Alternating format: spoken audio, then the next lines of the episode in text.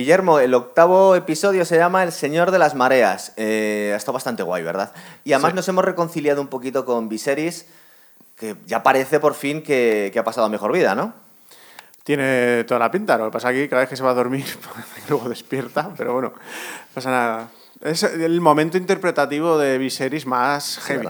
Este salvaje. Paddy Cosidín, que hace un papelazo. De hecho, hay gente diciendo que es uno de los grandes momentos de la televisión. Este momento en la sala del trono, cuando nadie se espera que va a aparecer, ¿verdad? Sí, ahí cuando se va arrastrando hacia el trono, no, es- le da mucho matiz. Hombre, claro, aparte está el maquillaje y la grimilla que da. Sí. Pero es complicado transmitir lo que transmite, esa degradación, esa desesperación, ese, esa senectud que tiene ahí salvaje. Le han metido CGI a lo bestia, ¿verdad? Porque se le ve ahí como... Le han dejado un poco Gollum, ¿no? O el Gollum, o incluso como un Lich de estos de, de fantasía ahí, que es medio humano, medio no. Sí. No, Lo poco que le queda humano resulta que le falta media cara. Habíamos visto que empezó con una especie de... Una especie de dermatitis, ¿verdad? Que luego va degenerando en lepra y aquí acaba, bueno, que se le ha caído un ojo directamente. No, no, ya la mitad del cuerpo se ha ido para no volver, es una cosa impresionante. Entonces, vamos a repasar un poco la premisa del episodio. Resulta que el, el jefe de la casa de los Velaryon parece ser que en una batalla con, bueno, con, las- con la guerra que tienen ahí desatada ha sufrido unas heridas que parece ser que no se va a recuperar y salta la cuestión de la sucesión a, esta casa, ¿no? Claro, una casa que está como muy dispersa. Se mueren hijos, eh, otros te salen morenos. Entonces hay una cosa ahí que. La señora de la casa resulta que no es la señora de la casa porque es una Targaryen que ha tenido que irse de la corona para luego ser solo consorte. Como es consorte, no pinta nada. Aquí se te atraviesa un cuñado con una facilidad impresionante. Sí, la verdad que es complicado. Y este, ¿cómo se llama? El, el segundo de la casa Velaryon, este hombre que es el segundo, hermano. que se llamaba Edmond también, ¿no? Eh, Es posible que se llame Edmond también. Sí. Se parecen todos. Eh, es un valiente, ¿verdad? Le sale un poco mal, pero como le echa. Se pasa a tres pueblos echándole huevazos a su reivindicación. Es que eh, viven en el pasado. Además, todo lo que sueltan dice nosotros como supervivientes del cataclismo valirio, exponentes de la pureza de sangre. Mira, te cuenta, hay un speech que te muere. Claro. Está todo el mundo diciendo, pero si esto no funciona así por aquí. Aquí esto va de cualquier manera. No, pero todo el mundo parece que subestiman a, a Daemon Targaryen. Es impresionante. O sea, es un tipo que Y solo ni necesita- habla, y ni habla estos días, ¿verdad? Que es increíble. Este episodio, el tío se sale, pero creo que tiene tres o cuatro frases. O sea, el, el- cuando le pasaron el guion de este episodio a este Matt Smith, debía frotarse las manos y dijo que bien todo con miradas, tío. Sí, sí, lo voy a hacer todo con- perforando con, mi- con mis ojos a la gente. Como este Emon habíamos quedado, el, el segundo de la casa Velaryon, eh, sospecha que su hermano ya no está ahí. Sí, el amigo Que no va a sobrevivir a las heridas. Targaryen. eh. Claro. No, Laemon, el Velaryon. Velaryon, eso es.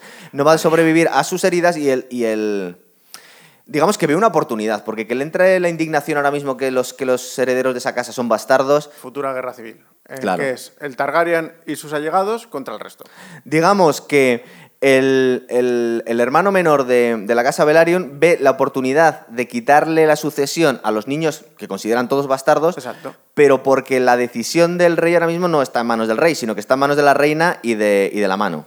Para que quede claro un poquito la premisa. Sí, es decir, es, una ventana rey- de oportunidad que cuando vemos que se le tuerce a este tío, es cuando entra el rey a la sala del trono. Hasta entonces le iban bien las cosas, o parecía que le iban a ir bien. Sí, porque estaban todos con una cara de, joder, ¿cómo- qué bien nos va a salir esta fiesta.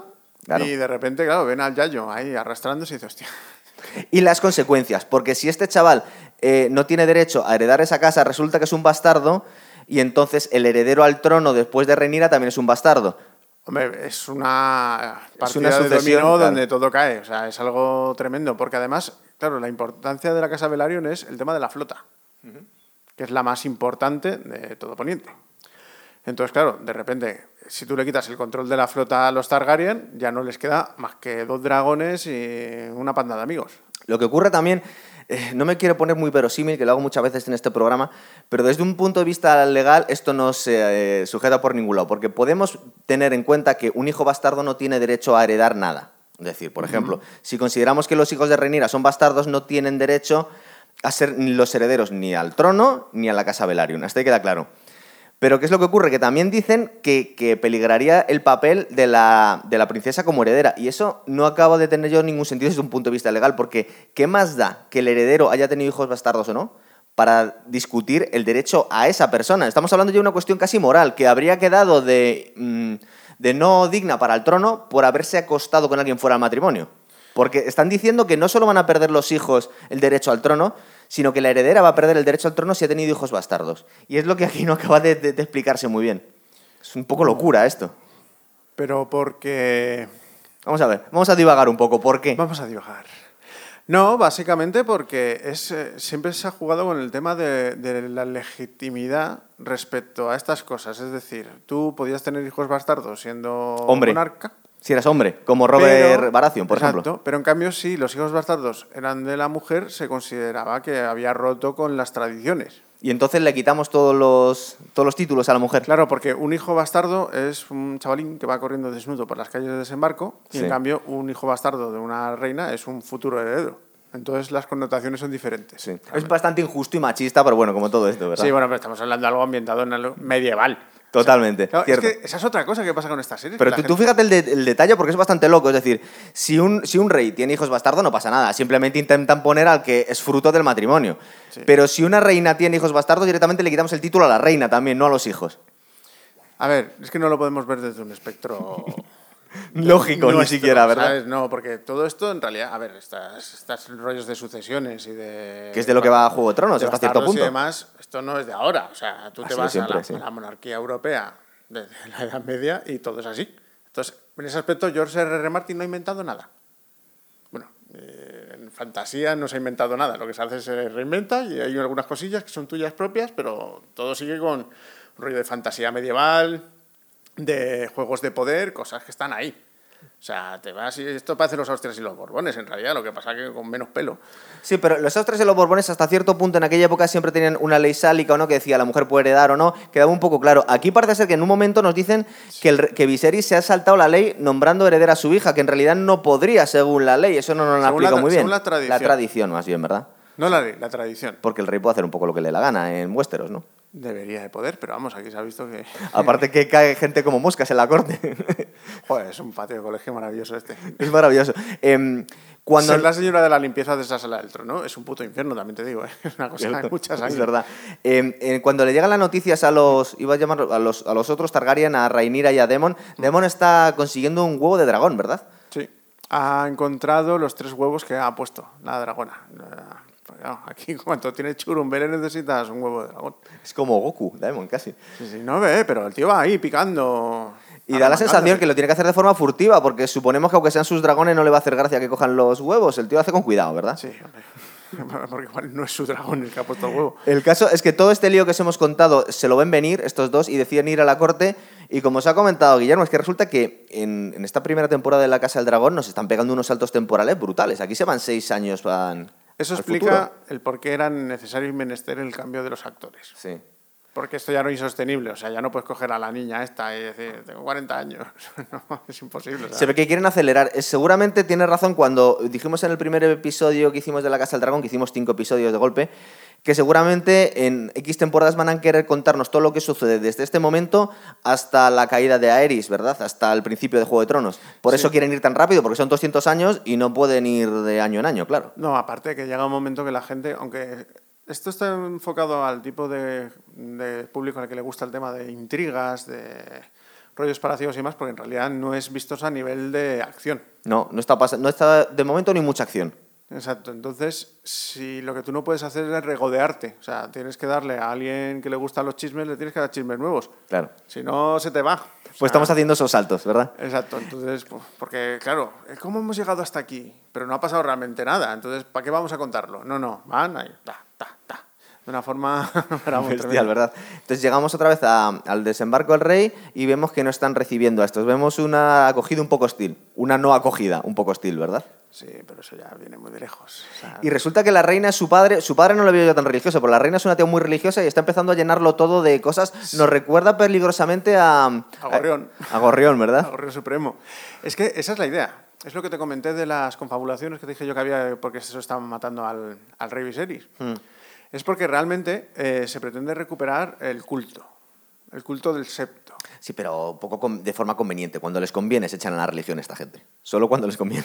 Pues como, No les veo muy creyentes, vamos. pues como las monarquías europeas. que de Cuando les algunos- apetece, ¿no? Que algunos cuando querían zurrarse de repente se convirtieron en protestantes. Sí. Sorpresa. O, cu- o cuando querían volver a casarse, que no le daban divorcios. Bien, entonces eh, también vemos la evolución de los primos, es una cosa muy guay. Eh, este Aemon, no, Aegon, perdón, que es el primogénito de la reina, ya ofrecía, ya prometía maneras. Tenía pinta de ser una especie de Joffrey un poco tonto, pero resulta que ha violado a la sirvienta, ¿verdad? Sí, ha violado a la sirvienta, eh, se ha casado con su hermana, Sí. que a la que solamente se zumba cuando va borracho y le confunde con la sirvienta. Uy, qué maravilla de hombre.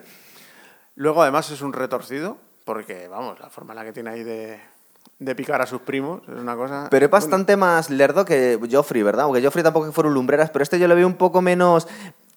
Da, da bastante la sensación que este, de esto, eh, ¿quién se llama? Aemon, el segundo, es el que ha crecido muchísimo, se le ha puesto cara de cabronazo y parece que nos va a dar mucho juego aquí. Uy, a mí me da miedo, tú. El tuerto, ¿verdad? No, no, el tuerto. ¿Sabes a quién me recuerda mucho? ¿Te acuerdas de una peli de Ridley Scott que se llama 1492, El Descubrimiento? Al conquistador este Mújica. Sí. Se parece un huevo, es como Mújica en rubio, ¿verdad? Tiene esa cara de cabronazo. Sí, pero además, ese personaje sí que lo están trabajando muchísimo, porque Sí. Pasa de ser el Mindundi que no, No, era un Mindundi, era un tío enfadado porque no le daban dragón y... No, pero era como co- tenía cojera, eh, no parecía que le interesase nada el tema de la caballería y de zurrarse. Sí. Y ahora de repente le vemos convirtiéndose en una pequeña mala bestia. Sí. Bueno, no, es el más alto de todos. Sí, sí, claro. Joder, es, que Es un no, bicho, no, ¿verdad? Ahora, ahora asusta, es como si de hecho, casi le perdona la vida a este Christian Cole. Que digamos, pínchale. Es un desgraciado, como si, pínchale al tío este. como si Gerald de Rivia se hubiese puesto ciego de anfeta si fuese por ahí. Es verdad, tiene un aire al un brujo. así. Total. Em, ¿Qué más? Y luego tenemos a los Strong. Perdón, bueno, hay que guardar la forma. Se supone que son Targaryen también. Sí que, por cierto, que si no veis el capítulo en inglés os perdéis la mitad de las coñas de este capítulo. Ah, total, bueno, como tantas veces. Claro, pues les Como van diciendo que no sois fuertes, que no sois strong, señores. Entonces, claro, ahí van ahí sacando la puntillica constantemente. Pero claro, lo gracioso, Pero siguen siendo. Yo les veo más poca cosa todavía cada capítulo eh, que vemos a estos dos bastardos, lo podemos decir, que no está Viserys para cortarnos la lengua. Que cada vez les veo ya más pinta de cadáveres. Estos dos son demasiado. Yo creo que no van a durar mucho, ¿eh? O sea, Bueno, les sobre- veo, les veo carne de cañón a estos dos. sobre todo el que va para heredero de Marcaderiva, ese, ese sí que no va a durar nada, nada. No, pero es Está extraño. asustadísimo el chaval. Pero es extraño porque, a ver, en- aquí hay cosas que no tienen sentido. Tú tienes al capitán de la guardia, está entrenando a los hijos del, de Viserys Targaryen. Sí. Uno ya se ve que ha dejado de entrenar, directamente se ha dedicado al putiferio, todo un huevo y mientras esté borracho y se pueda zumbar a alguien, la vida es plena para él. En cambio, el que se supone que era el más tirillas, el que no quería saber nada, de repente se está convirtiendo en una bestia parda y experto en esgrima. Sí. Que tiene pinta de ir a de ser dragón. eh, pues uno de los villanos en las próximas temporadas. Vamos. Está cantado, Eso ¿verdad? tiene, tiene pinta de que petar.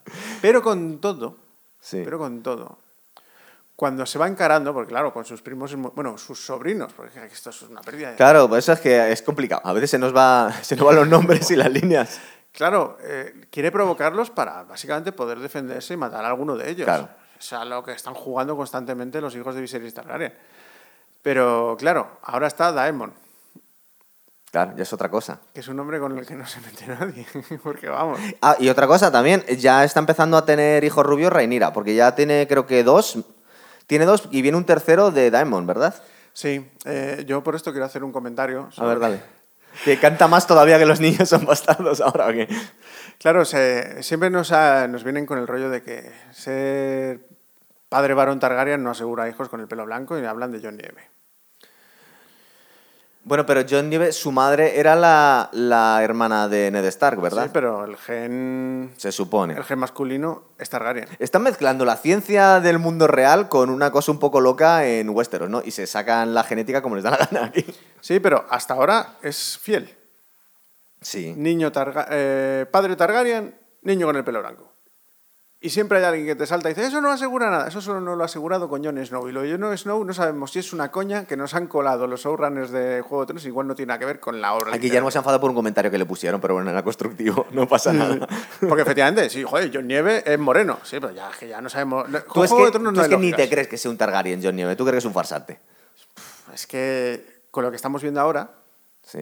están tirando por tierra la posibilidad de que John Nieve tenga Yo un también padre estaba- varón Targaryen. Lo que ocurre es que como estos nombres se repiten muchas veces, Eh, estamos a 200 años, igual hay muchos Aegon, Aerys, Viserys en medio de todo eso. Entonces, claro, porque también estaba viendo el otro día en Juego de Tronos que contaba Jeffrey a Margaret diciendo a la princesa Rhaenyra la, la calcinó su hermano en un dragón. Y estaba pensando, Rhaenyra no tiene hermanos, entonces no se estará hablando de otra Rhaenyra a lo mejor, que va a venir después. Son, claro que sí, como tienen cuatro o cinco nombres nada más, es bastante más lioso. No solo se casan entre primos y hermanos, sino que encima se repiten los nombres. Entonces, ¿cómo queréis que no metamos la pata? Claro, hay muchos Aegon, muchos... que son hijos de primos y tal. El caso es que este, el, el hermano, el segundo, perdón, vamos a hacerlo más fácil, de la casa Velaryon, se ha visto en la oportunidad de conseguir, eh, pues su hermano está medio muerto, y, y ve que el poder en la corte la tiene la reina, que no tiene mucha, mucha simpatía a la familia de Rhaenyra, este es su momento para poder hacerse con la casa de Velaryon. Y viene aquí muy valiente. Vemos en el estado en el que está Viserys, que la verdad es que yo llevo llamándole Joe Biden todos los programas, pero es que ahora está Joe Biden perdido, el hombre, no sabe ni Pero cómo se llama casi. como no le tratan la enfermedad, No, le anestesian, ¿no? Básicamente. exacto, pero nadie le ha tratado la enfermedad. O sea, si a ese hombre le hubiesen dado la medicina que tocaba, igual lo contaba. Penicilina, que no tienen. No, pero tú acuérdate del maestre ese negro que tenía, que le, estaba, que le quería dar unas hierbas muy concretas. Y dice que no. Y le, no, y le dijo el otro maestre que no, que eso no servía para nada y que seguían con sus sanguijuelas y sus cosas. ¿Se parece a la enfermedad esta que tenían de las escamas la hija de Stannis y de este Jorah Mormont? No se parece, ¿no? no, porque esto, escamas. esto, lo otro era, efectivamente, le convertía casi en una estatua de Sí. piedra. No, esto no, esto es que le consume la Esto carne. es como lepra, ¿verdad? Sí, es cosa una así. especie de lepra. Sí, bien. Pero lo que es alarmante es que es eso, es que realmente a ese hombre nunca le han estado curando. No lo han tratado. Lleva 20 años dándole paliativos, joder, bastante aguanta.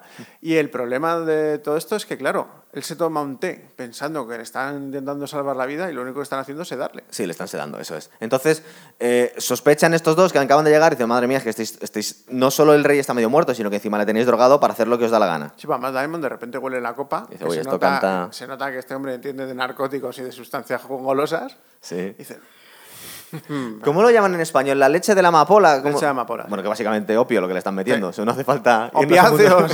Es un mundo de fantasía. sí. Le están metiendo heroína con leche. Una cosa así. "Joder, eso- Eso deja frito a cualquiera. Em, tenemos una primera toma de contacto en la que se ve que. Ah, bueno, que nos queda también. La, la que se queda. La tía de Rhaenyra, creo que es. Esta rubia que, que está llevando la casa Velaryon hasta que se re- recupere su, su marido. La, la eterna reina sin trono, pero siempre. Claro. O sea, es, su- es su, es su ocupación en la vida. Pues parece que en este momento va a tener un papel fundamental. Va a ser la que va a dar el visto bueno o no para que su hijo sea heredero o no a esta casa y que de- se, puede de- se pueden desencadenar un montón de cosas. Porque recordar que no es solo este chaval, que, que- que es muy poquita cosa y tiene pinta que va a morir en dos telediarios, herede esa casa o no, sino que hay un, hay un efecto dominó el que al final acaban rompiendo toda la línea sucesoria de Westeros. Por aquí. No, ¿Verdad? y que dejan solo a los Targaryen. Eso es. Porque ya eh, estamos en un punto en el que el rey Targaryen va a morir. Su familia Targaryen la quieren ver muerta. Los herederos Targaryen son uno válido y el otro es un monger. Pero además, pero te- cuando te hablaba desde un punto de vista de coherencia, aquí se les está yendo, porque si Rhaenyra tiene dos hijos bastardos, pero luego tiene otros hijos legítimos que se ven que son de Daemon, ella, la heredera, si no valen esos dos, le van a los dos otros siguientes. Siguiendo esa lógica, ¿no? Es que hacen un Hmm. Sí, poco pero- lo que les da la gana esta Pero gente. su primogénito ya es ilegítimo. Bueno, Y el primogénito es el único que puede heredar. bien. Entonces, en un momento de desesperación, Rhaenyra va y le cuenta a su padre, que no sabemos si se está enterando o no. Primero le pregunta por la canción de Hielo y Fuego, que va a ser importante. La famosa profecía de la daga. Claro. Y, le, y le dice, oye, pero ¿de verdad esto va a ser cierto o no? Y le viene a decir, porque no sé si no, no le llega a contestar directamente, porque está flipando el hombre, ¿no? No, le llega a está, decir ni sí está no. volviendo de su viaje, de su viaje por Astral, Afganistán. ¿no? Sí. El caso es que también le cuenta y dice, mira, me tienes que apoyar porque si no, eh, es, a es que me van a acabar matando a mí directamente. Y luego tenemos el escenón este de, de la sala de trono, ¿verdad? Que cuando ya está todo perdido y Rhaenyra va a intentar defender el, pues el caso de su hijo, sin mucha convicción, porque el hijo tiene una pinta de culpable y de tonto, que la verdad es que... O sea, porque sentimos simpatía por Rhaenyra y por Daemon, porque los, estos dos niños no les cogemos mucho cariño, ¿verdad? Yo, sinceramente, Son lo el peor. hijo del capitán de la guardia Sí. no ha heredado ni la mitad de la genética. No, es verdad. Porque el tío era un tío alto, guapete y con un poco de autoestima. Y estos son, son dos mierder, la verdad. No, es que unos tirillas, y además de, supongo que habrán entrenado algo, les, les tendrán ¿Te ahí- imaginas, Guillermo, que Rhaenyra era tan putón que ni siquiera eran hijos del Strong, sino que eran de otro tío todavía? Eso sería una vuelta más. De un hombre lánguido que pasaba por ahí, ¿no? De igual del, del segundo de la casa Strong, del hermano, del, del del pie chungo. Tiene más pinta de ser de de ese. Que por cierto ha desaparecido en este capítulo. Sí, no sabemos qué ha pasado, cierto. Igual en estos seis años... No, bueno, estará, estará en su recién Ah, heredado ¿verdad? Que le habían dado un castillo y todo al, al campeón, sí, sí. Ese, sí- ese sí que rompió línea sucesoria, Sí. pero de un plumazo, bueno, de un incendio. No había discusión.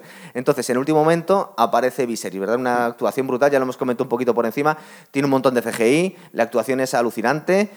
Y aparte que es muy emotivo. Y de alguna forma en este capítulo, por lo menos, eh, se ha ganado mi simpatía a este Viserys que hasta ahora le tenía. No es que fuera el peor de todos, pero le teníamos un poco manía por Blandengue. Y aquí como que no, se reconcilia un poco, nos reconciliamos con él un poquito, ¿no? A ver, es que Viserys no era guerrero, entonces pretendía ser solo gobernante. Pues también era Blandengue siendo go- gobernante. Sí, pero uh, también es que no están ni preparados, y este le cayó de rebote. Pero tú fíjate que, que el tío no sabe que hay una guerra. Dice, pero es que casi ha muerto el tío este. Y dice, ah, sí, pero hay guerra. Dice, hombre, sí, estamos en guerra, amigo. Hombre, tú debes date cuenta que llevar, debe llevar cinco años con amapola ahí para Total, el cuerpo. No ¿eh? se lo cuentan directamente lo que está pasando. Vamos, no, no le hace ninguna falta. Eso es. Entonces, ¿qué es lo que ocurre en este momento? Que mm, lo gracioso es lo que te estaba diciendo. Este segundo de la casa Velaryon, eh, aquí se la tendría que haber envainado y decir, uy, me voy a No me, ha, callar. no me ha salido, no me ha el salido. yayo. Me callo mejor y espero para otra. Y aparte que bueno, que seguramente como noble no tiene mala vida el tío, pero no. Se viene arriba e intenta discutir a lo que. Porque Viserys resulta que sí ha escuchado bien a su hija, ha entendido el mensaje y ha hecho lo que, lo que debe hacer, Sí, sí. que es asegurar la línea sucesoria y no meter en follones a, a la casa real. Pero es que la Enon no se le ocurre otra cosa que no solamente hablar de los hijos bastardos, sino que le dice claramente al rey que él no manda sobre él. Sí. O sea, acaba de perder la razón del vasallaje. El orden es el siguiente. Dice, tú no mandas sobre mí, los hijos son unos bastardos y encima, para que no haría falta, dice, y tu hija es una puta. No, pero lo mejor, A ver, más todavía. lo mejor es cuando ya va a insinuar que son unos bastardos y Ah, se sí. enfoca a Daemon diciendo, dilo.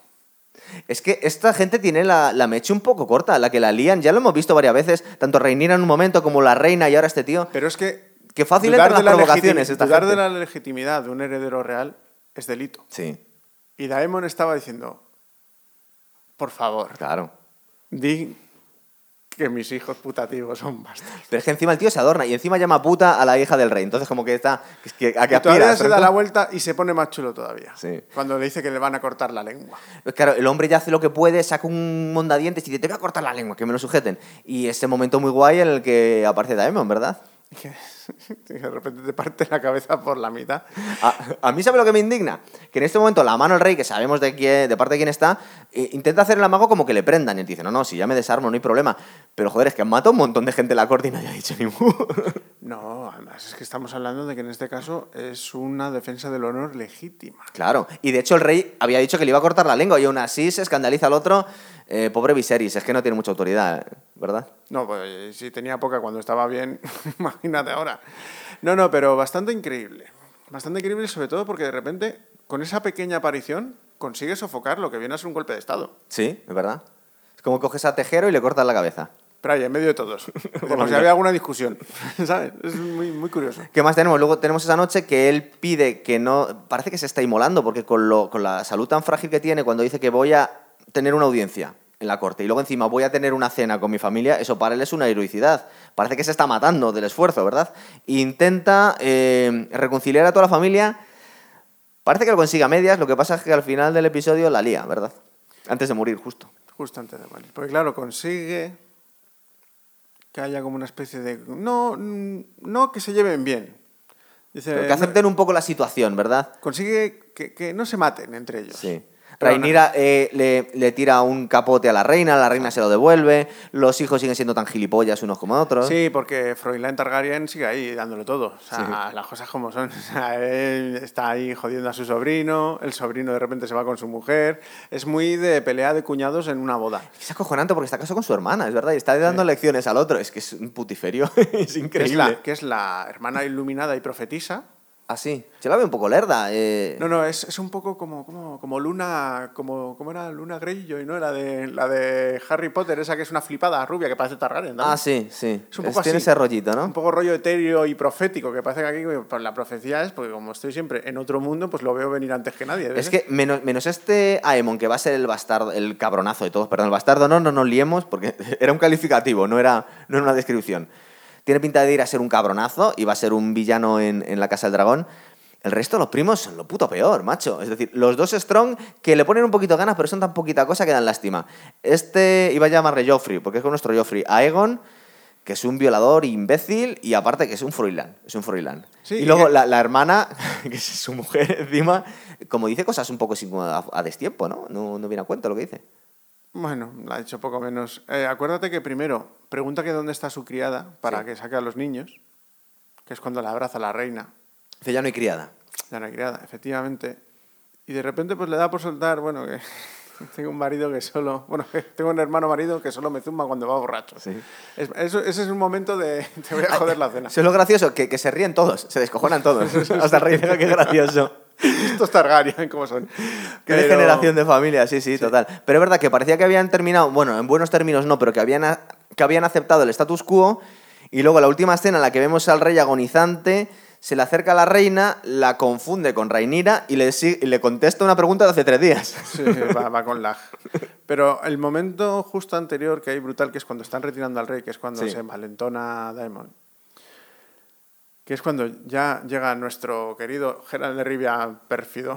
Pero, pero es verdad que se parece a Gerald de Rivia, pero por si acaso di que es este a, a Aemond, ¿verdad? A Aemond. Sí.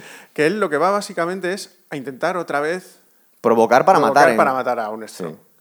Pero justo en ese momento tenemos otra actuación maravillosa de Matt Smith que simplemente se planta al lado diciendo, tú has estado entrenando mucho, pero yo tengo ya Sí. esto muy llevado". Hay un punto, es verdad que es un cabronazo y van a ser enemigos, pero hay un punto de admiración cuando le corta la cabeza por la mitad a este tío. Dice, "Oh, pues, ah", Ah, mira mi tío que bien hace las cosas. qué cabrón. Sí.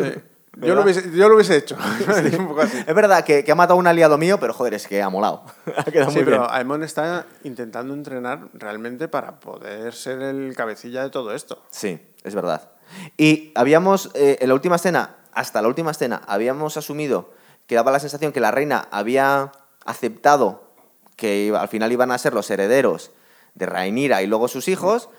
Pero ¿qué pasa? Que al, hay una especie de un Lost in Translation en la que, con el lag que estábamos comentando, le contesta la pregunta de su hija tres días después, que ya no es su hija, la reina la que lo escucha, y le dice que Aegon va a acabar con todo el mal en el mundo. Entonces, eh, ¿va a salvar a la humanidad o algo por el estilo? No sé cómo, cómo- muy bien cómo termina. No, es la este. profecía de Aegon el Conquistador. Claro, pero es que la reina no sabe que- que- de qué coño le está hablando este Joe Biden. Entonces, de repente le dice que Aegon va a ser el conquistador y que va a poner paz en el reino. Y ella dice como recibido. Entonces, mi hijo al final, tú me has dicho que mi hijo es el heredero, ¿no? Eso es lo que parece que ha entendido en este momento. ¿Qué? No te he hecho ni puto caso cuando vas hasta el culo de amapolas durante seis años y ahora me En apetece hacerte caso. En el último suspiro que tienes. Que ahora estás me flipando, apetece ¿verdad? hacerte caso porque, oye, me viene bien. ¿Para qué te voy a mentir? Es Claro. la primera cosa que me dices. Lo que del mundo de la sombra. es que solo lo ha oído la reina esto. Entonces ahora veremos qué, qué pasa. Joder, y Santa Teresa era la única que oía las voces y se lo Y la creía gente le mundo. creía, es ¿no? que Sí, es verdad. una cosa que es algo terrible. Entonces, este capítulo, que es verdad que eh, supongo que nos hemos despedido de Viserys ya, aparte se ha ido por la puerta grande, Eh, parecía ya un estertor de muerte. yo es que llevan muriéndose cuatro capítulos, por lo menos, Guillermo. No, este pero hombre. esto es estertor, estertor. Esto Sí, es ya verdad. parece que está muerto, ¿no? Ya hacemos porra ya esta vez que sí, ¿no? es que ya no, ya no, ya no dan los ordenadores para meter más CGI, ya no le puedes empeorar más al tío, claro. Poco sacas un palo de escoba, lo mueves, es el pobre Viserys. Y lo No hacen así más. para que hable, porque no puede hablar ya, No claro. El caso es que ahora nos queda el noveno y luego un décimo. Nos quedan dos, parece ser que son dos episodios esta temporada. Bueno, hacemos porra, ¿qué va a pasar ahora? Venga, dale. Guerra civil. Hay, hay- hay que recordar que tú tienes un poco de información A ver, privilegiada. yo me quedo en este capítulo. Y lo primero que digo es, ¿cuándo va a llegar la guerra civil? ¿Cuándo va a llegar la guerra civil? No hay otra forma de ver. Un apologista que eres de, Sí, de sí, las sí. guerras civiles. Pero bueno, es verdad que lo que estamos deseando un poquito de caña, porque las intrigas están muy guay. Parece que tenemos un House of Cards aquí muy divertido.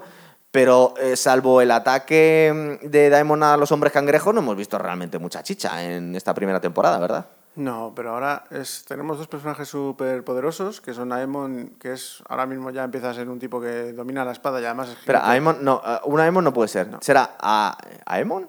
Da- el hijo de, de, de Viserys Targaryen. cierto, es verdad, cierto, es verdad. Que ya es jinete de dragón, además uno de los dragones más poderosos que hay. Que Y se lo agenció a sus primas, es y encima está aprendiendo a luchar, con lo Sí. que ya como peligroso está empezando a ser. Su contrapunto Es su tío. es su tío, que por cierto tiene unas ganas de cargarse al jefe de la guardia también, que es una cosa maravillosa. Pues es que todos queremos que se lo cargue, por favor. No, no, pero es en cuanto le dé una excusa, porque además todavía le tiene inquina del famoso torneo ese. Claro, que se recuerda que es que le ganó. Y se la tiene guardada desde entonces, Claro, claro. le ganó haciendo, le ganó con una putada cuando él había derribado un caballo en la ronda anterior. O sea, y además recordar que este tío eh, cuando Daemon se ha cargado a un tío casi siguiendo las órdenes del rey, le han, le han apuntado con las espadas a todo el mundo. Este Tristan Cole se ha cargado a dos personas en la corte y nadie ha dicho ni mu. Entonces hay un agravio comparativo ahí. Pero porque en los libros ¿Sí? no se carga a nadie en la corte. Ah, vale, sí, que alguien nos escribió un comentario comentándonos de este Christian Cole es muy cargante, pero tiene su razón de ser. Es decir, eh, parece ser que en entrevistas George R. R. Martin ha justificado, porque claro, la gente está diciendo, oye, que este tío va matando a la gente y le sale gratis, ¿qué es lo que pasa? Y él parece ser que ha tenido que hacer un poco de nota a pie de página diciendo, no, pero es que la reina consigue convencer al rey para que le perdonen. Porque si no, no tiene sentido estas cosas que hace este salvaje. Y me estás diciendo que es que en los libros no se había cargado a nadie. Esto lo han metido No, un poco de pegote. Poco menos que en un torneo, porque Sí. se supone que sí que hay torneos después de la boda de Rhaenyra, coge al consorte del Velaryon y realmente lo deja en coma en el torneo. Ah, no le mata aplastándole el cráneo en la corte como vemos en la serie. No, no, lo revienta en un torneo. Vale. Pero no era, era Exacto, distinto. entonces claro. ahí Claro, legitima. ahí legitima, eso es. Pero aplastarle el cráneo y que nadie diga nada, pues hombre. Pues básicamente... es lo que no perdió ni el trabajo, Guillermo. Claro. es que fue acojonante. Ni Ni siquiera. han- falta- es que no es ni falta grave. Yo no sé si le han bajado el sueldo o algo, pero es que. Se supone que está así para proteger a los mandamases, no para aplastarles el cráneo contra el suelo, pero bueno. No, no, no, no colabora el ambiente en el... Y creo que dos capítulos antes había llamado Kant a la reina, a la heredera del esto mientras pasaba por ahí. Pero tío, o sea, que eres un guardaespaldas, no sé. Nadie le afea la conducta. Pues, pues Pero esperemos sí, que dure poco. Tiene... Joder, pero... Es que es el típico que parece que se lo va a cargar Daemon en venganza. Sí, no, la están preparando, ¿no? Se la dejan votando ahí. Se está... Porque Daemon ya se está poniendo muy tenso. Claro, es que, es que lleva mucho tiempo sin hablar. Oye, ¿y qué, y qué detalle más bonito? Eh, que, que- que es un tío muy estoico, que ha tenido una relación difícil con su hermano, pero que con qué compasión le echa miradas todo el capítulo, ¿verdad? Sí. Resulta que ha dicho alguien por ahí en las redes, vamos a tomarlo como porque yo no esto lo he comprobado, pero parece ser que es cierto, que esta escena tan bonita en la que va ayudando a subir al trono a su hermano, eh, la escena en la que se le cae la corona y se la vuelve a colocar, eso fue una improvisación. No estaba en el guion, pero siguieron grabando y Sí. ha quedado muy guay. Hay mucho... Qué bonito. Todas, en todas estas series, bueno, en todas las series, siempre hay lo que llaman los bloppers, Sí, que son cosas que podrían quedar como toma falsa, pero que en Como- realidad quedan mejor que como estaban pensadas. como la que acabo de subir hace dos días. Efectivamente. Link. Y claro, cuando consigues una cosa majestuosa hecha con improvisación, que eso es lo que tiene, es lo que pasa cuando tienes buenos actores. La magia al cine.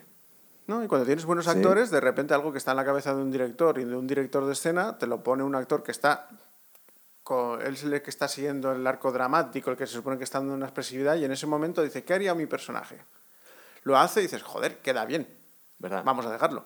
Porque este, este Daemon es que le vemos dentro de lo que cabe. Yo es que siempre he sido muy fan desde el capítulo nú- número uno. Tiene buen corazón el tío. O sea, eh, le corto la cabeza a un gilipollas, pero es que le ha pedido a gritos. Es que de hecho, yo no sé qué le ha poseído a este, a este hombre. Cuando ya lo tenía todo perdido, el rey dice: Confirmo la línea de sucesión. Llega la mujer de su hermano y dice: No, no, que mi hermano quiere que sigamos la línea de sucesión.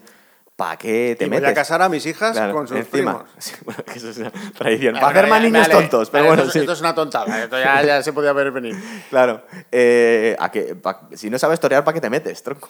No, y sobre todo que ¿Qué estás este delante. tío, macho? Estás delante. No, no, de- está, está delante, ¿verdad? Que le ha dado la espalda al tío. Le has dado la espalda a Daemon Targaryen, que le está diciendo. Y está llamando puta a su mujer. Sí, y sí, le da la espalda. ¿Qué, qué crees que va a pasar? Y antes te ha dicho, dilo. Sí. Dilo si tienes huevos. Y, a- y el rey te está diciendo de frente que te, que te va a cortar la lengua. Es que, no sé, este hombre No sé, le dio un pelotazo de adrenalina y. se vino arriba, se vino arriba. Estoy muy loco. Lo, lo que a mí me llama la atención también es que le hacen una autopsia o una especie de ceremonia con mucha solemnidad. Y digo, yo creo que este tío le habían echado a los perros directamente la que ha liado porque que no se puede ser más lerdo. No, pero son de la casa Velaryon. No, son. A esta gente son sí de les, la corte. les tratan bien. Es que como hace poco hicimos un programa de Gladiator y al, al emperador Comodo le dejan ahí para los perros casi. Y cuando hicimos un programa del último duelo de Ridley Scott, eh, al perdedor del duelo también le dejan, le cuelgan ahí, le dejan ahí como carne. Pues queríamos pensar que este que es un traidor, pues igual le habían... Pero es un traidor a la corona, pero realmente el funeral no es un tema de Estado, es, un- es la casa Velaryon Sí. que vela a su muerto, además son las, hablan de como la especie de plañideras, le Sí. dice a esta mujer que no tiene que estar delante. ¿Y esta mujer le tiene algún cariño a este tío que encima le ha- se la ha jugado un poco? ¿O está ahí para asegurarse que No, está no, muerto? sí se lo tiene. A ver, Sí. si el problema que tiene es que aquí en esta serie, bueno, en esta serie, casi cualquier fantasía de estos, de estos tipos, tú puedes tenerle mucho cariño a alguien, pero se ve que la ambición va por delante. Y, y la, y la capacidad de, de conservación. Y dice, "Pues, voy a abrir la boca aquí. Por- porque esta, esta tía no teníamos muy claro, cuando había visto, hablado con Reinira unas escenas antes, si se iba a poner de su lado o no. Estaba, era un poco, eh, estaba un poco ahí la incógnita. Pero en cuanto ve aparecer al rey, dice, uy, no, no, no, le voy a dar la razón al rey. Porque todavía digo que no y puedo acabar yo igual. O sea, que era bastante mal lista. No, ella sabía que los... eh, además se lo dice, el primer movimiento va a ser de los Hightower y van a por vosotros. Claro. En cuanto ve que los Hightower se han quedado atrás y han perdido la ventaja, es cuando ella hace lo que realmente quiere hacer. Es verdad. Es que, esta, es que esta tipa ha tenido dos o tres. eh, Parece que la tiene un poco dura, pero yo creo que tiene cierta simpatía a Reinira porque va a ser reina y ella no pudo y la está intentando dentro de lo que cabe, porque es su sobrina más, como cuidar un poquito, ¿no? Y le da algunos consejos. Entonces, esto parecía un consejo más que una amenaza. Sí. Aunque tiene un poco cara a póker la mujer, resulta que le estaba aconsejando. Es que es la mujer con el eterno cabreo en la mirada, también te digo, ¿eh? Sí, es muy adusta, no se sabe muy bien qué está pensando.